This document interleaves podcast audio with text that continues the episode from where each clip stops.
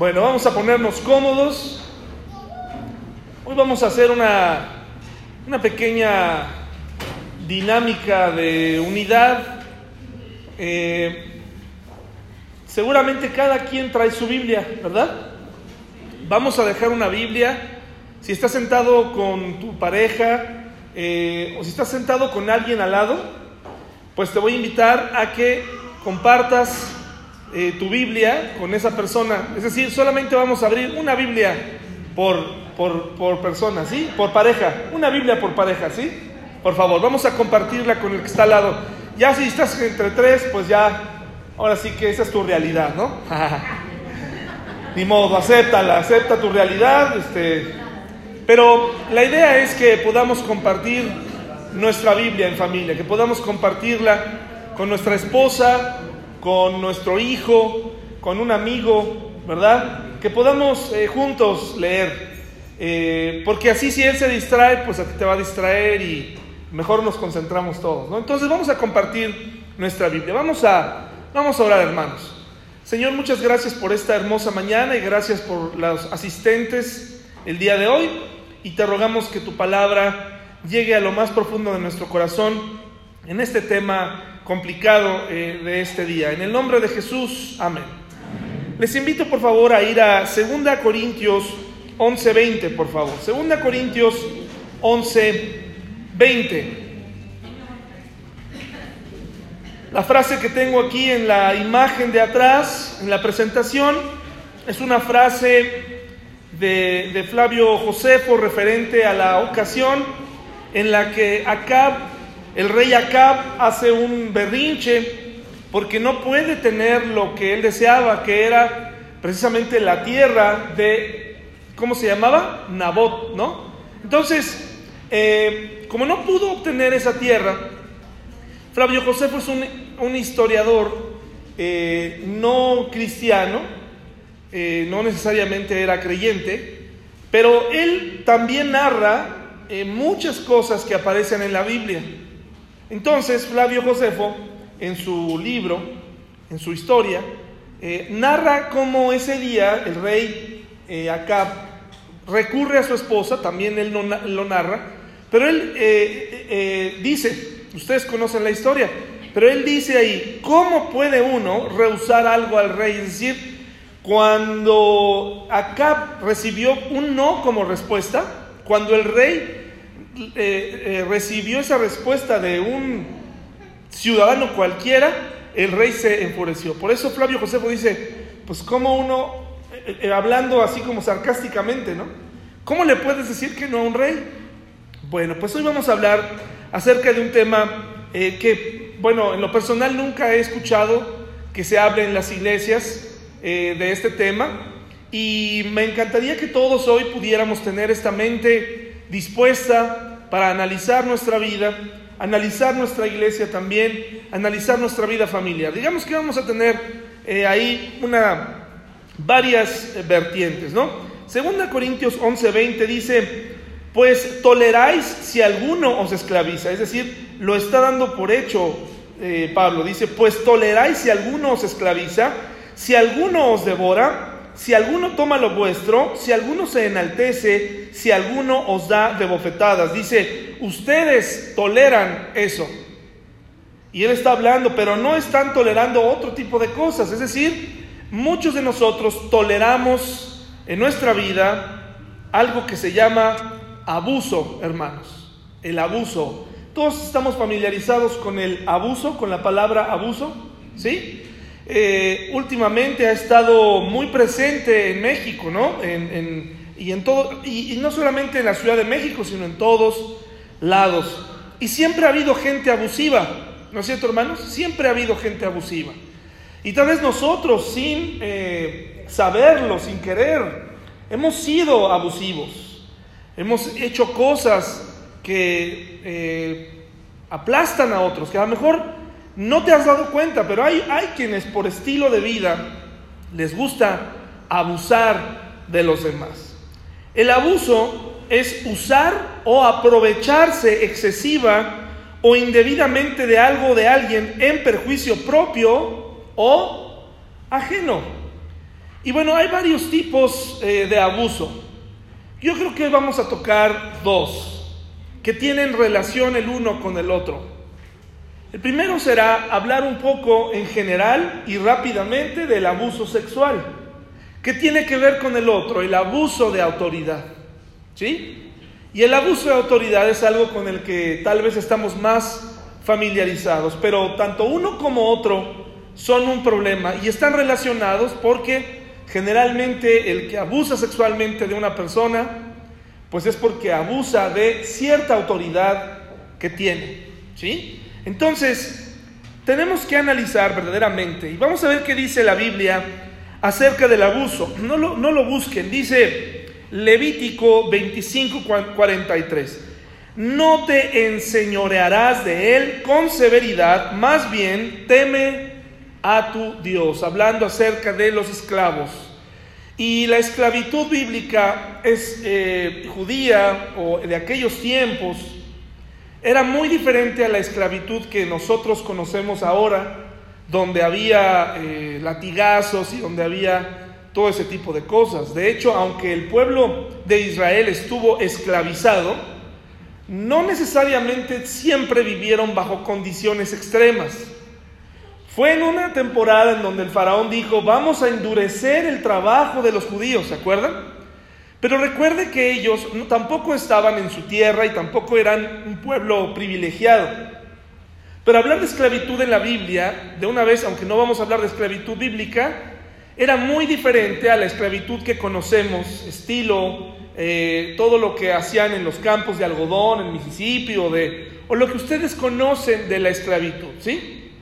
Bueno, entonces la Biblia dice, aunque tengas esclavos, no te enseñorearás de ellos con severidad, más bien que teme a tu Dios. Incluso la Biblia nos invita a tratar bien a los animales. Dice, cuida a tu bestia, trátala bien, cuídala. Luego dice, no oprimirás al jornalero pobre y necesitado, ya sea uno de tus conciudadanos o uno de los extranjeros que habita en tu tierra y en tus ciudades. Es decir, no lo oprimas, no abuses, no te pases de listo. Si alguien de aquí tiene alguna chica, alguna persona que hace la limpieza en su casa, pues no abuses de ella. No abuses de que ya está ahí que, y que pues tiene que hacerlo, ¿verdad? No abuses. No le ensucies más la casa para que desquite, ¿no? No abuses de esa persona, no abuses.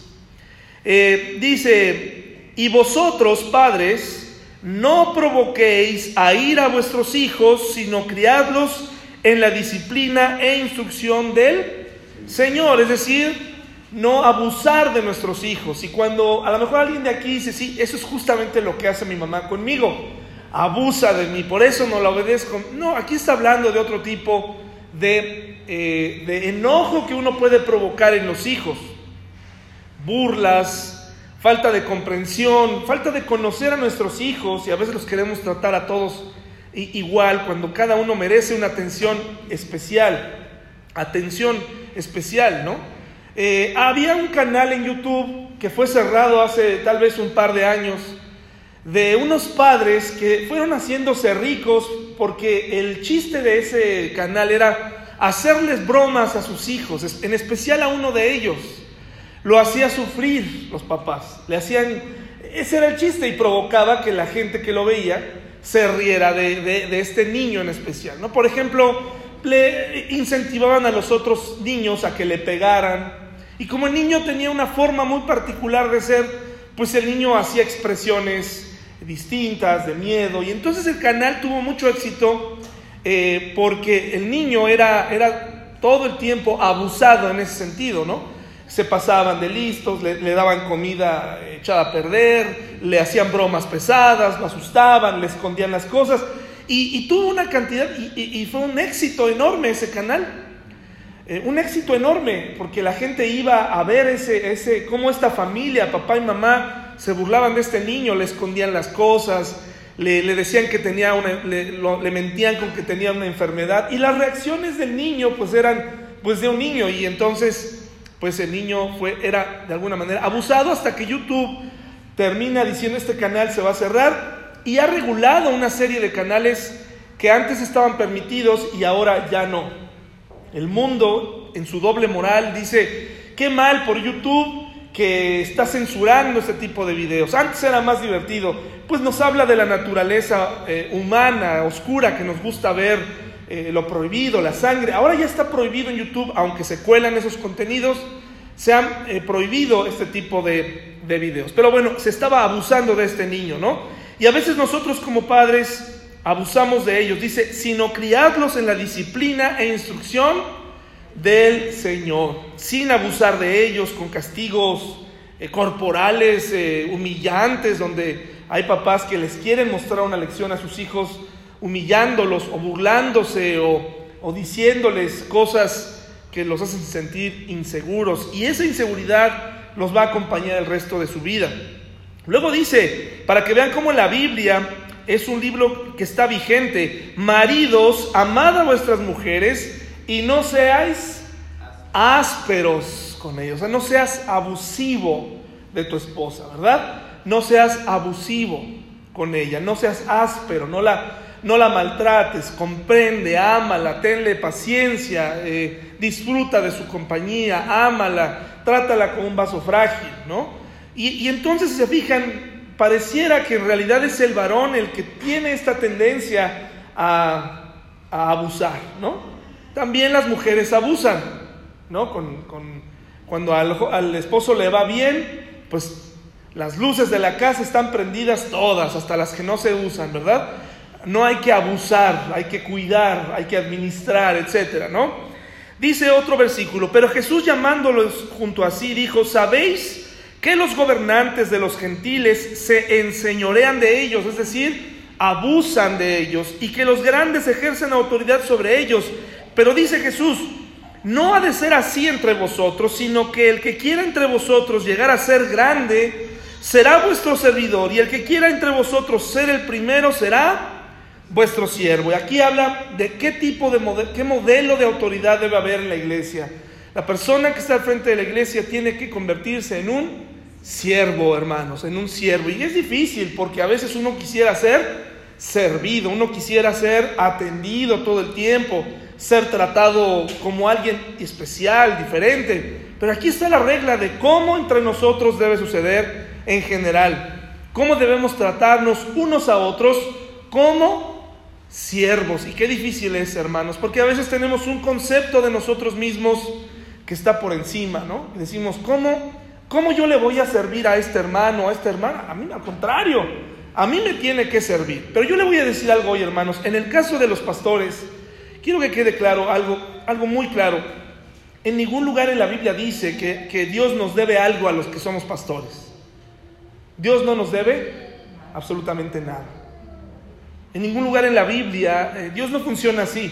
Aunque Dios es fiel y Dios no olvide el trabajo que hacemos para Él, pues Él no está en deuda con nosotros, hermanos. Y a veces nosotros nos portamos como si como si Él nos debiera a nosotros, los que el domingo hacemos esto, como que, como que le decimos, pues Dios, tanto tiempo que te he dedicado. Si un, un pastor se enfermó, si un pastor está batallando con su salud, pues ni modo, ¿verdad? Es parte de la vida. Pero no, no podemos pensar que Dios nos debe algo, que Dios eh, está pensando, ay, pobrecito, pronto le voy a reponer esto. No, o sea, Dios es fiel y Dios es amor, pero no nos debe absolutamente nada. La clave para nuestra iglesia será tratarnos siempre como sirviendo a los demás, tanto desde mí para ustedes, como de ustedes hacia mí y entre ustedes, ¿verdad? Una actitud de servicio. Fíjense lo que dice Primera de Pedro 5 del 2 al 3, dice, pastoread el rebaño de Dios entre vosotros, velando por él, no porque por obligación, sino voluntariamente, como quiere Dios, no por la avaricia del dinero. Es fácil. En muchas ocasiones servir a Dios por dinero, hermanos, es fácil, sino con sincero deseo, tampoco como teniendo señorío sobre los que os han sido confiados, sino demostrando ser ejemplos de quién?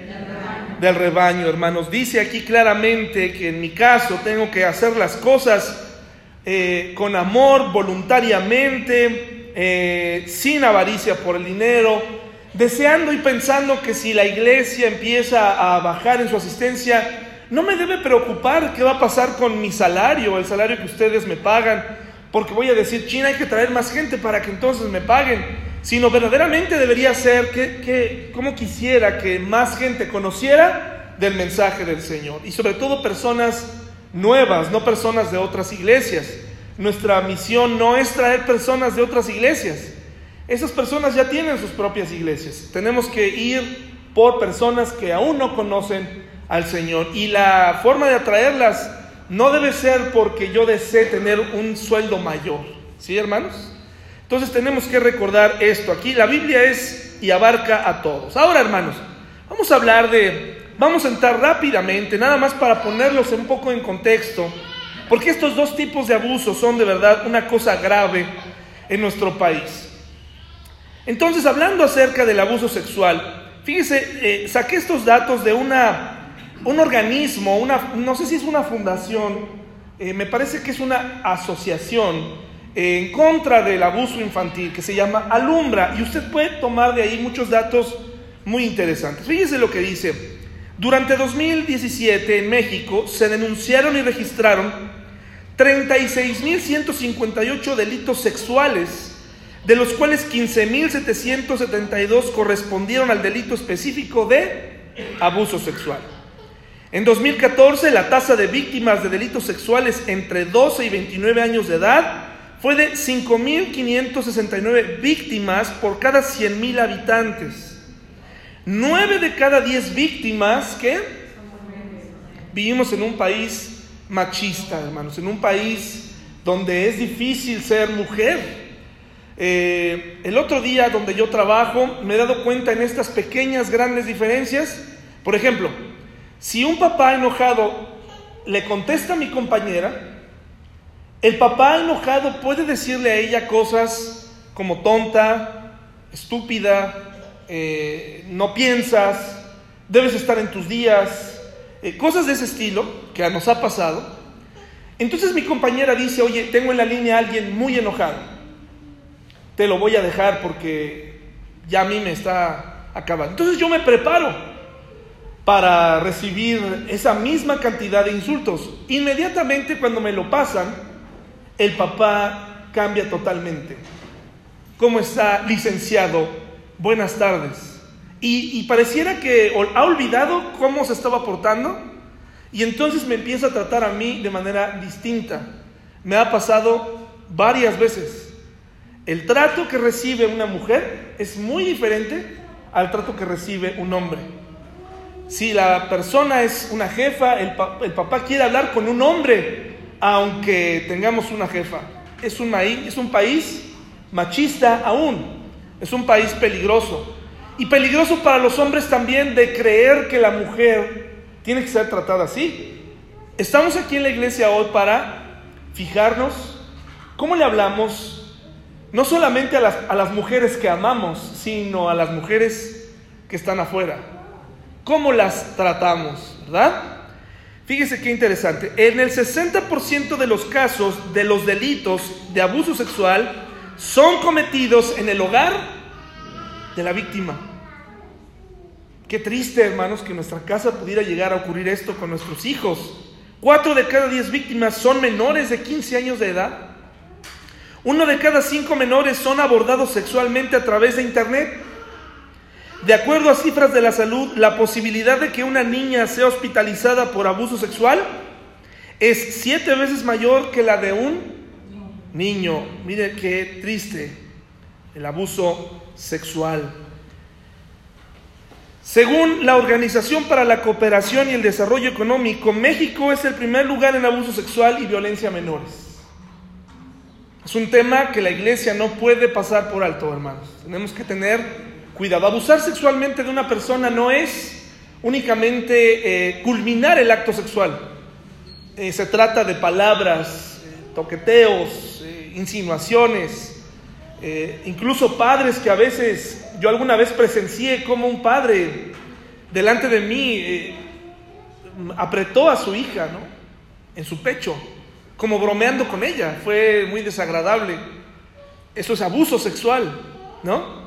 Tenemos que cuidar la integridad de nuestros hijos, cuidar eh, que ellos comprendan eh, que deben proteger su cuerpo, que, que no cambiarlos donde sea, ¿verdad? hay papás que, pues aquí te agarró, pues aquí te cambio y todo el mundo pasando. Tenemos que ayudarles, es un tesoro la sexualidad, hay que cuidarla. Y para sorpresa mía, Tlaxcala y Querétaro, lugares donde nunca pasa nada, son estados con más casos de abuso sexual. Ocho de cada diez víctimas son niñas. Son estados con mucho abuso sexual.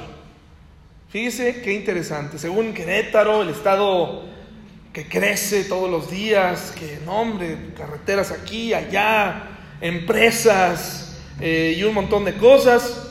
Miren lo que está ocurriendo. Entonces, mis hermanos, pues tenemos que tener cuidado. Este es un tipo de campaña que nos ejemplifica en la Ciudad de México lo que está pasando en el metro, ¿no? Eh, toman a mujeres con cierto perfil y están abusando de ellas, abusando de la fuerza que, tienen y entonces se sobrepasan con una mujer. Eh, muchos, eso, eso de, los, de las relaciones entre los jefes y las secretarias se da mucho en México, en donde abusa de su autoridad el jefe y entonces eh, termina por eh, condicionar su trabajo, si no cede a ciertas cosas, se da mucho, hermanos, en todas las instancias. Mire lo que dice aquí, de acuerdo con cifras del INEGI, 66 de cada 100 mujeres han sido víctimas de violencia emocional, física, sexual, económica, patrimonial y de discriminación laboral. Imagínense, ¿no? Qué situación tan complicada. Tenemos que tener cuidado, hermanos, tenemos que darnos cuenta de esto. ¿Y qué relación tiene esto que estamos hablando, la sexualidad, el abuso de autoridad con el abuso sexual? Tiene mucho que ver. ¿Qué relación tiene con nuestra iglesia? Bueno, aparte de que podría ocurrir aquí, que tenemos que cuidar la integridad de nuestros niños, que tenemos que tú como mujer tienes que darte tu lugar con los hermanos, ¿verdad? Eh, desde la bienvenida, ¿no? Que, le das a una hermana, pues tiene que ser una bienvenida con respeto. Vivimos en un país donde repartimos abrazos, pues tiene que ser un abrazo educado, un abrazo con respeto, ¿verdad? No un abrazo donde, bueno, ya tardaste cinco segundos, es demasiado, ¿verdad? Tenemos que respetarnos unos a otros y amar a nuestras hermanas con respeto. Ahora, hermanos, ¿qué tiene que ver esto y cómo vamos a hacer la transición? Esto fue un breve repaso nada más de cómo están las cosas en estos días. Ahora, ¿por qué se dan este tipo de abusos? Como les decía, tiene que ver con la autoridad. A la par de todo el abuso sexual que se da hacia las mujeres y un porcentaje de hombres y un alto porcentaje de niños y niñas que están en una etapa o son abusados en una etapa en donde ellos, ellos no comprenden si las cosas están saliendo, están bien o mal, por lo tanto, eh, en su mente piensan que si un, si un papá lo hace es porque es correcto. Tenemos que tener cuidado con eso. Eh, hay una relación con la autoridad, hay una relación con la fe, en el caso de las iglesias, ¿no? Eh, muchos niños que han sido abusados, han salido muchísimos casos de monjas, todo el mundo lo sabíamos, hermanos. ¿O no? Usted no lo sabía, que había abuso en la iglesia católica. Mucho. Todos sabíamos que esto podía ocurrir. Por favor, a veces disculpe usted, pero nada más bastaba con ver la cara de algunos sacerdotes para darte cuenta que algo no andaba bien con ellos. Bueno, ¿por qué hay un problema aquí, mis hermanos? Porque esa persona que es, eh, digamos, la que tiene o es dueña de nuestra fe, se sobrepasa con los niños al decirles que si no lo hacen o que si no ceden, ¿qué va a pasar, hermanos? Pueden ir al infierno, que no pueden decir nada, que tienen que guardar silencio o que se van a meter con sus familias. Hay una serie de documentales de en Netflix, por ejemplo, donde hablan de los maristas, de los lasallistas, de los legionarios, tenemos que tener cuidado, mis hermanos. Entonces hay una figura de autoridad. Y esa figura de autoridad se pone delante de nosotros como una sombra y engaña a las personas, hombres y mujeres. Y les dice, si haces esto, entonces estás, como, como ellos se, se proclaman más cerca de Dios, entonces la gente termina por ceder. Maestros en el salón de clases que le dicen, si no cedes, te repruebo. Tenemos que hablarle más a nuestros hijos de este tema para que no sean sorprendidos en todos lados. Pero ocurre en la iglesia, y no vamos a hablar de la iglesia católica únicamente, no vinimos a eso. Pero sí nos dan la idea de que un sacerdote le dice a los niños que ellos están más cerca de Dios. Y mediante engaños y mediante eh, trampas los hacen caer en sus redes. En la Biblia, hermanos, tenemos casos de abuso de autoridad que terminaron en, casos de abuso sexual. Eh, por ejemplo, en el caso de Acab y Nabot es sencillamente un abuso de autoridad. Él toma, ahí en Primero de Reyes, toma lo que a él se le da la gana y dice, no me lo dan, yo lo quiero, hace berrinche y entonces al final terminan asesinando a Nabot y le terminan quitando su tierra, su parcela, donde, donde tenía ahí su tierra, lo que quería cosechar. Tenemos a David contra Urias, ¿verdad? Quien observa a una mujer bañándose. Hay quien dice, es que para qué se estaba bañando. ¿No? es, que, es que también ella. Eso es algo que está muy de moda hoy en día, ¿no? Es que ella también para qué. Tenemos que cuidar nuestra forma de vestir hoy en día, pero también el hombre tiene que cuidar su forma de pensar. Y si tus ojos te están llevando a pensar en algo, pues desvía tus ojos, ¿verdad? Pero aquí, ¿qué hizo David, hermanos? Va, ve a la mujer bañándose. Eh, él estaba en su él pudo haberse regresado, él tenía que estar en la guerra, pero él estuvo de ocioso y la manda a llamar y no precisamente para vestirla, ¿no? Para decirle, vuelvas a hacer esto porque puede alguien estarte espiando. No, él llega con ella y entonces de este, de este, de este abuso de autoridad surge un abuso sexual del cual viene un niño que, eh, que fue eliminado, que fue muerto, ¿verdad? Como manera de disciplina. Y luego todavía el esposo fue, fue asesinado al ser enviado al frente de la batalla, un hombre fiel. Y Abnón y Tamar, ¿verdad? Este medio hermano de Tamar, quien abusa de ella. ¿Sabían que la mayoría de los abusos sexuales ocurren eh, por algún familiar? ¿Por algún tío? ¿Algún primo? Entonces tenemos que tener cuidado cómo están despertando nuestros sobrinos, nuestras sobrinas. ¿Qué les están enseñando? ¿Qué están viendo? ¿Verdad? Porque es valiosa esa parte para nuestros niños. Puede marcar su vida para siempre. Entonces tenemos que tener cuidado con esto. Abnón y Tamar, una historia que ya vimos la otra vez. Ahora, ¿hacia dónde vamos, hermanos? Ya somos advertidos sobre el peligro del abuso sexual y cómo ninguno de nosotros tiene derecho a hacer uso de la autoridad si es que la tienes sobre los niños, si eres maestro, maestra, si eres eh, una persona mayor, si eres tío, si eres amigo, tienes que tener cuidado cómo te acercas a los niños y a las niñas y a las señoritas y tienes que cuidar. Pero ¿Qué pasa en nuestras iglesias, hermanos? Hay mucho silencio en nuestras iglesias cristianas, con personas que comparten nuestra fe. Hay mucho, mucho silencio sobre ciertos temas. Y le voy a decir cuáles son.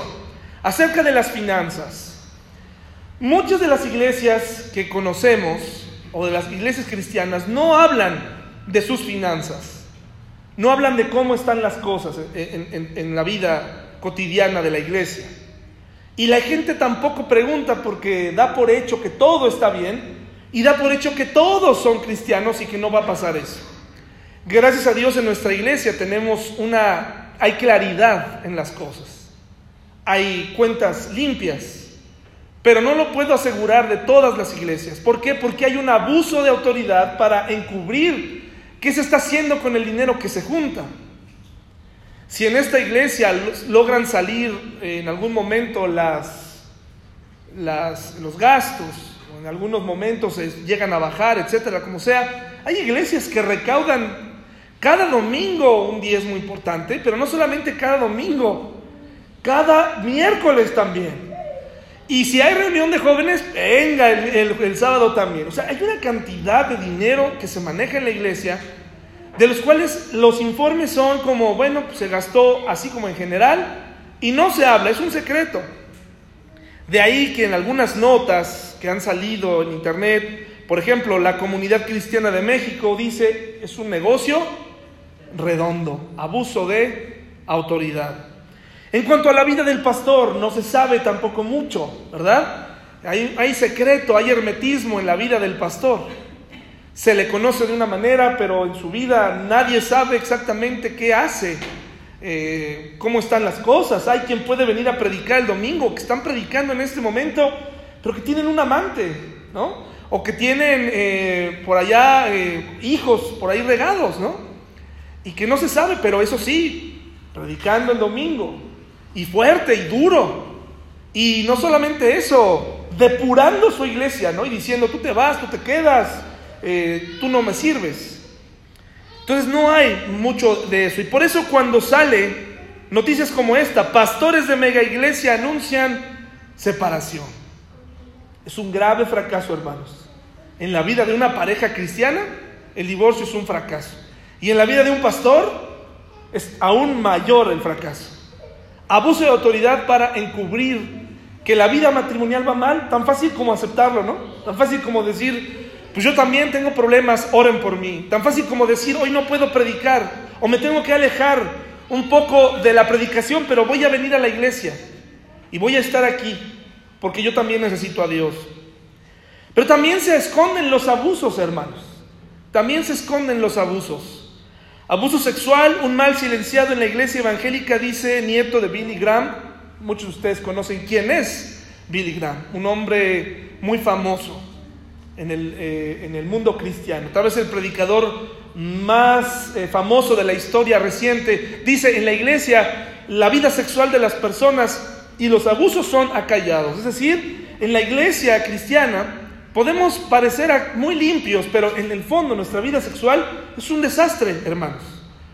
por eso es que hablamos tan severamente acerca de tener cuidado sobre estar teniendo varias parejas. Y pareciera que yo he tomado la tarea de invitar a las personas a ver, espera, no, no, no, aquí no te vamos a invitar a que busques a otra pareja y que ahora vengas con ella y luego traigas a otra. No, no, no, a ver, calma, calma, porque tu vida sexual eh, marca tu vida espiritual también. Estás relacionado. Tú no puedes hacer eso. Tienes que tener cuidado. Porque no, con Dios no se juega, ¿no? Entonces tenemos que tener mucho cuidado cómo manejamos nuestra vida sexual también, ¿verdad? Y hay quien, entre las parejas de jóvenes, la, la reunión de jóvenes puede estar llena en otras iglesias. Y mientras los jóvenes estén ahí, perfecto, pero entre ellos está despertando a la vida sexual.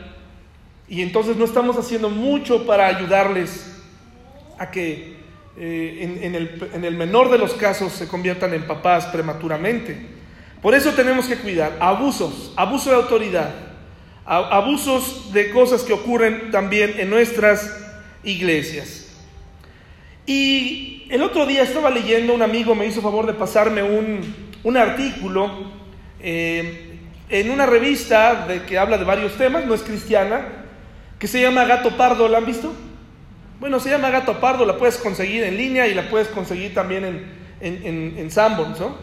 Y ahí en Gato Pardo dice, hablando de la Iglesia Católica, pero es inevitable que a veces la Iglesia Católica en su organismo se asemeja mucho a nuestra organización como iglesia, por la forma en cómo nos conducimos. Inmediatamente el, el creyente, aunque cree en la salvación por gracia, aunque cree que que, que vio que Jesús resucitó y que Jesús vendrá, inmediatamente se pone bajo de manera sumisa con un pastor y empieza a otorgarle poder al pastor y empieza a otorgarle muchas cosas y privilegios a ese pastor para que, para, porque él siente que esa es la manera en que tiene que ser. Se somete a él y somete su vida, incluso somete a sus hijos. Eh, somete a su opinión las decisiones más importantes de su vida. Y eso es un grave error. Así que ahí, una, en una de las frases que más me impresionó dice, los abusadores controlan la fe de sus víctimas. Y eso también ocurre en la iglesia cristiana.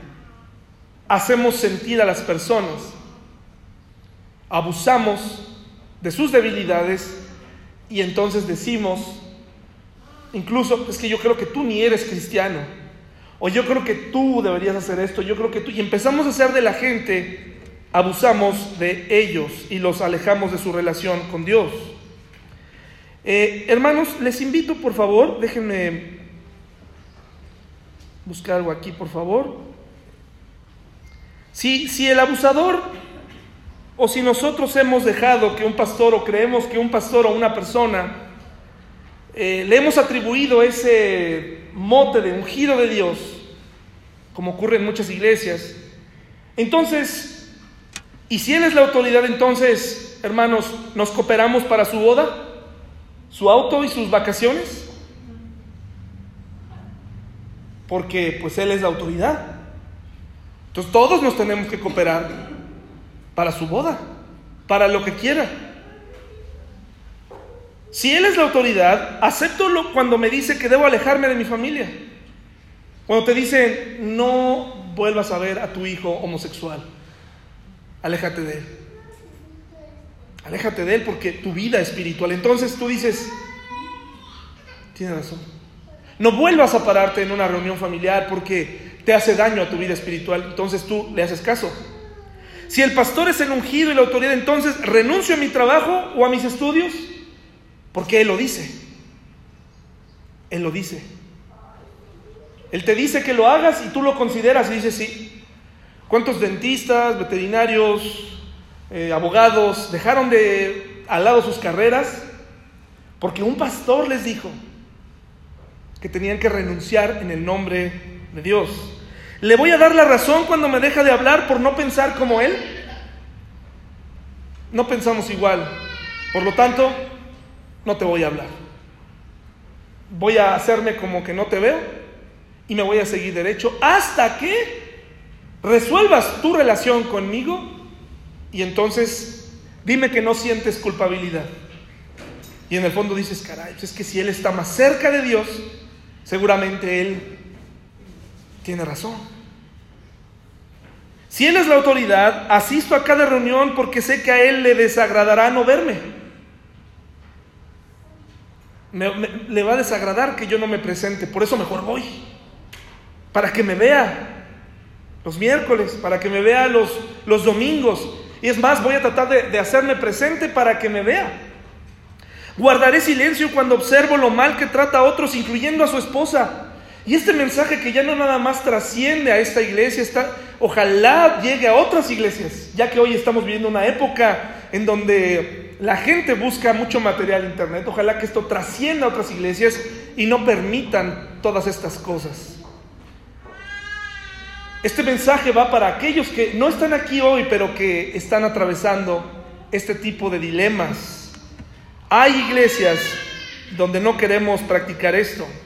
Si él, es, si él es la autoridad, entonces aceptaré su actitud de celebridad porque tiene un puesto superior. Si es el pastor la autoridad, voy a pasar por alto su pasado sin resolver, porque lo que importa es su presente. Es decir, se divorció de una persona, se divorció de otra, dejó un hijo por allá y todo, pero bueno, lo que importa es que hoy Dios lo está usando con poder. Eso es lo que la gente quiere creer. Si el pastor es el ungido, merezco que en ocasiones me trate mal, ya que está bajo mucho estrés. Tiene que ser grosero, tiene que ser eh, agresivo. Dejaré que se inmiscuya en mi vida personal y familiar porque su exhortación me va a hacer crecer. ¿Cuántos de nosotros en el pasado dejamos que alguien se metiera en nuestra vida? Ahora, muy diferente es meterse en tu vida y muy diferente es lo que ocurre en la iglesia. Porque lo que ocurre en la iglesia sí es asunto del pastor. El comportamiento de una persona en la iglesia y que empiece a afectar a otros aunque no lo veamos, sí es asunto del pastor. Pero lo que haces en tu casa, eso es cosa tuya. No me molestará que busque, para aquellos pastores jóvenes, que busque y corteje a varias señoritas, a veces al mismo tiempo, a esas señoritas de la iglesia, incluyendo a mi hija, ya que Dios le dará su ayuda idónea de entre su pueblo que corteje a todas las que sea necesario para que Dios le muestre a este pequeño malandrín su ayuda idónea. Y muchos papás se quedan callados mientras le rompen el corazón a sus hijas porque el, caballero decide tener un ramillete de opciones hasta que elige a la mejor. Con esta me quedo. Hermanos, esto ocurre. Esto ocurre. Y de manera directa le estoy dando un motivo para decirle, muchas de estas razones son por las cuales yo salí de la iglesia de donde salí. Y quiero que sepa que esta iglesia es independiente, no porque se me antojó hacerla independiente. No porque se me antojó un día y dije, ay, eh, ya me molesté con ellos, ay, voy a hacer coraje. No, hermanos, ni siquiera hubo tiempo de discutir. Pero quiero que sepa que esta iglesia sí sabe a dónde va.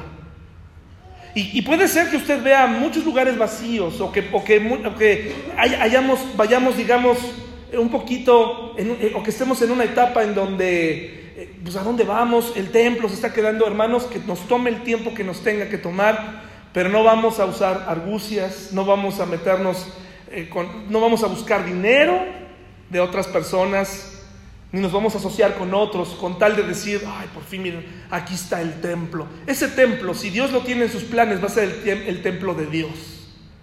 No va a ser mi templo. Y que sea con calma. Hermanos, en esta iglesia no ocurren estas cosas. Y si yo lo he hecho indirectamente, discúlpame, yo no tengo derecho. Recuerdo que un día le llamé a un joven de aquí por no asistir a una reunión. Me dio coraje. Tal vez lo traté no mal, pero otra vez le hablé diferente a como le hablaba. Porque sentía que tenía que, no, no podía perder otro joven. Tienes que venir a la reunión. Tienes que venir. Es muy importante. Tienes que venir. Eso no puede ocurrir aquí, hermanos. Los que estamos aquí tienen que estar voluntariamente, hermanos, buscando a Dios. Pero no vamos a hacer uso del abuso para crecer. Discúlpame, Pablo, aquella ocasión en que te llamé y me molesté porque no estabas yendo, a la, no habías considerado ir a esa reunión. Eso no debe ocurrir aquí. Y yo no puedo rogarle a la gente, hermanos. Yo no puedo, quédense, por favor, hermanos. Ustedes son libres. Pero ¿saben qué? Si se van a quedar, quiero que sepan que esto no va a ocurrir aquí. Aquí no vamos a jugar al, al papel del pastor.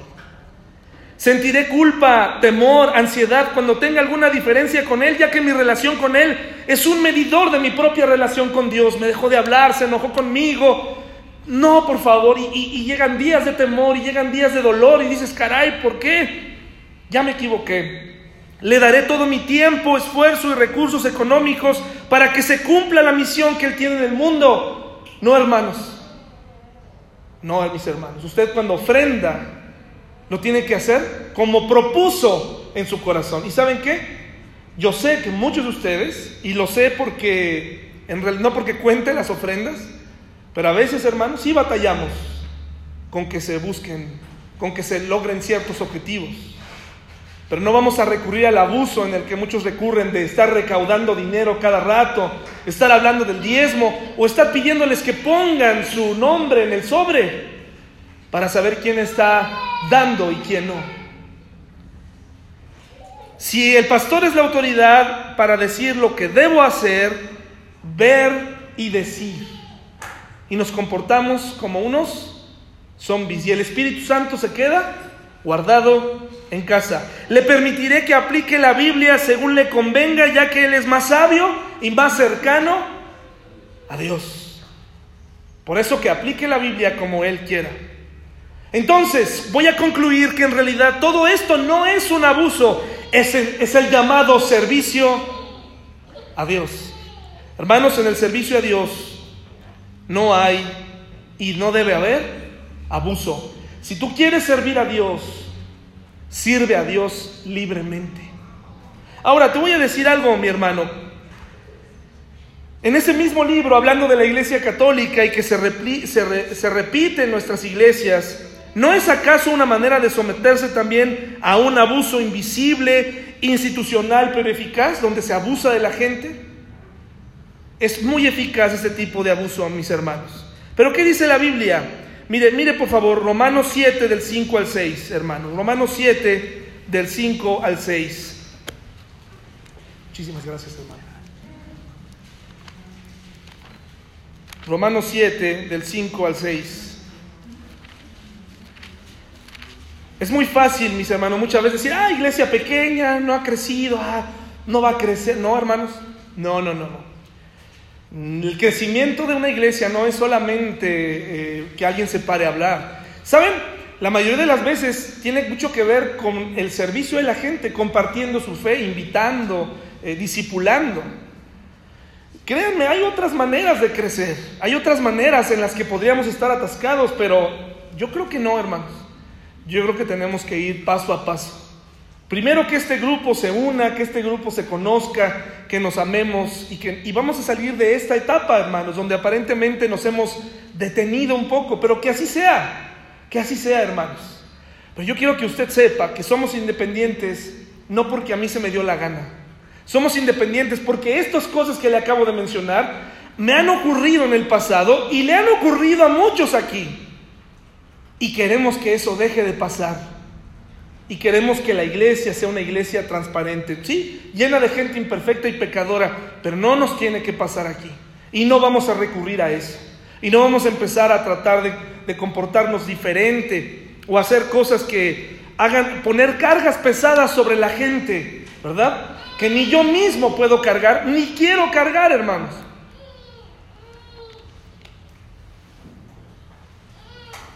Romanos 7, del 5 al 6, dice así, mis hermanos.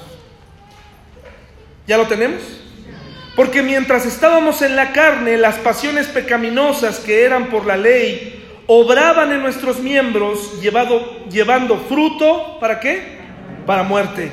Pero ahora estamos libres de la ley por haber muerto para aquella en que estábamos sujetos, de modo que nos, de modo que sirvamos bajo el régimen que hermanos, nuevo del Espíritu. Generalmente cuando escuchamos régimen es como con connotaciones equivocadas. Pero aquí nos está hablando de algo o, como opresoras. Pero aquí dice, ¿bajo qué régimen estamos, hermanos? ¿Bajo el régimen de qué? Del Espíritu. Así que, hermanos, les invito a crecer en su fe, a tomar en serio su Biblia, a hacer su estudio, a hacer el esfuerzo de reunirse en su célula más cercana hacer el esfuerzo por saludar a otros el domingo, hacer esa lucha cristiana por invitar, hacer esa lucha por compartir su fe.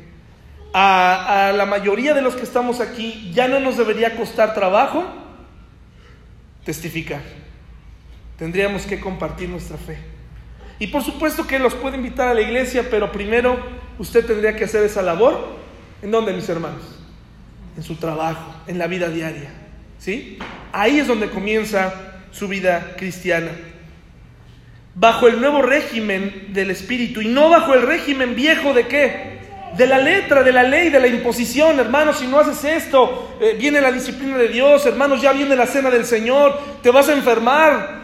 Va a venir, cuidado porque te vas a morir. ¿eh? Te vas, te va a tocar una enfermedad si no sirves a Dios. Es abuso, hermanos, abuso. Oye, renuncia a tu trabajo, oye, renuncia a esto, oye, la familia, en realidad nunca te lo dicen directamente, mis hermanos, pero en realidad sí renuncias a tu familia. Y llega un momento en donde no los ves. Hermanos, ojalá que hubiera más familias hoy aquí que quisieran involucrarse más en la iglesia. Hay mucho que hacer en nuestra iglesia.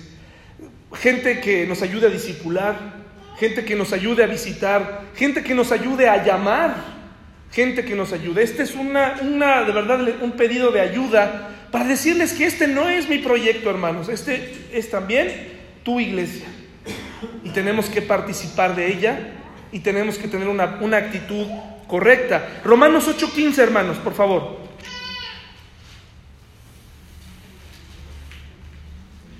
¿Cuántos de ustedes vienen a la iglesia con temor, hermanos? A ver, levanten la mano. ¿Cuántos dicen, pues yo vengo con, miedo? No habría por qué tener miedo, ¿verdad, hermanos? No habría, no tendríamos por qué tener miedo. Es que el pastor me va a decir esto, aquello. No, hermano. Este lugar el domingo deberíamos cantar con gozo, deberíamos saludarnos, deberíamos compartir nuestros problemas, deberíamos aceptar que todos somos iguales y que necesitamos a Dios. Dice, dice aquí, mis hermanos, 8:15, pues no habéis recibido el espíritu de esclavitud para estar otra vez como en temor, sino que habéis recibido el espíritu de qué, hermanos? De adopción por el cual clamamos, Abba Padre. O sea, es una manera de decirle a Dios, papito, ¿no? Una actitud así a la iglesia. Hemos tenido en el pasado personas que han venido a nuestra iglesia y que desafortunadamente, hermanos, no vinieron deseosos de involucrarse con las personas. Vinieron deseosos de quedarse con la iglesia para entonces generar poder, generar recursos, generar más ingresos. Hermanos, eso no es el motivo de nuestra iglesia. Primera Corintios 2, por favor. Primera Corintios 2, del 3 al 5. Primera Corintios 2, del 3 al 5, hermanos. Hay mucho silencio respecto a lo que ocurre dentro de, de, nuestras iglesias, respecto al abuso de poder que hay. Y de verdad, hermanos, usted no va a ser abusado aquí. Usted no va a ser abusado aquí. Primera Corintios 2, del 3 al 5. ¿Ya lo tenemos? Primera Corintios 2, del 3 al 5. Y estuve entre vosotros con debilidad y mucho temblor. Perdón, creo que, me, creo que esa no es verdad temor y temblor. Y ni mi palabra ni mi predicación fue con palabras persuasivas de humana sabiduría, sino con demostración del Espíritu y de poder, para que vuestra fe no esté fundada en la sabiduría de quién, hermanos, sino en el poder de quién. No podemos depender de un pastor para crecer, hermanos. No podemos depender de un pastor. De que un pastor se prepare o no, tú tienes que crecer. Tienes que crecer, tienes que tomar tu Biblia, no entiendes, no sabes por dónde llegarle, no sabes cómo estudiarla, es momento de tomarlo. Hermanos, muchas iglesias están muy eh, eh, en la bonanza, grandes y todo, pero la gente, hermanos, no crece así como entra, así sale. Necesitamos crecer, retarnos a nosotros mismos. Gálatas, por favor, 4, 8 al 11, hermanos, por favor, Gálatas.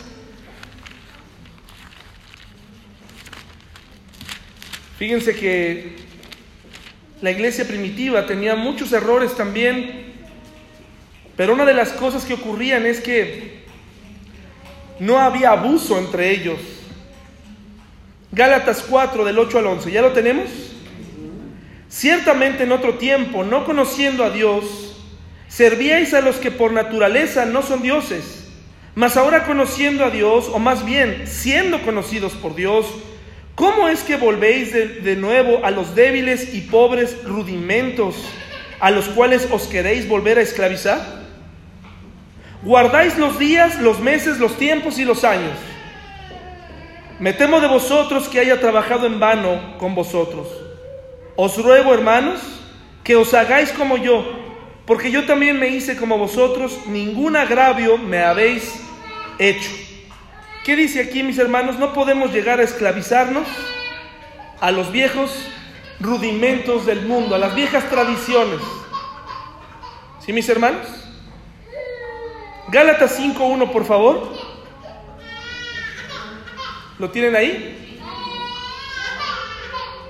Gálatas 5.1 dice, estad pues firmes en la libertad con que Cristo nos hizo libres y no estéis otra vez sujetos al yugo de esclavitud. Hermanos, ustedes no son mi gente. Ustedes no son mi grupo de personas. Nosotros somos una iglesia y necesitamos trabajar de manera transparente. Si alguien no se encuentra a gusto, si alguien no se encuentra, no piensa lo mismo, hermanos. Hay muchas iglesias donde te pueden ofrecer todo lo que tal vez no encuentras aquí. Pero la gente que se quede, tenemos que caminar hacia el mismo rumbo. Y es el rumbo de la libertad. El rumbo, eh, el rumbo de crecer juntos, de permanecer juntos, de no dejar caer a nadie y seguir adelante. tal vez suena idealista, pero así tiene que ser. Primera Corintios 7:23, por favor, hermanos. Primera Corintios 7:23 y aquí vamos a terminar en esta mañana. Primera Corintios 7, 23.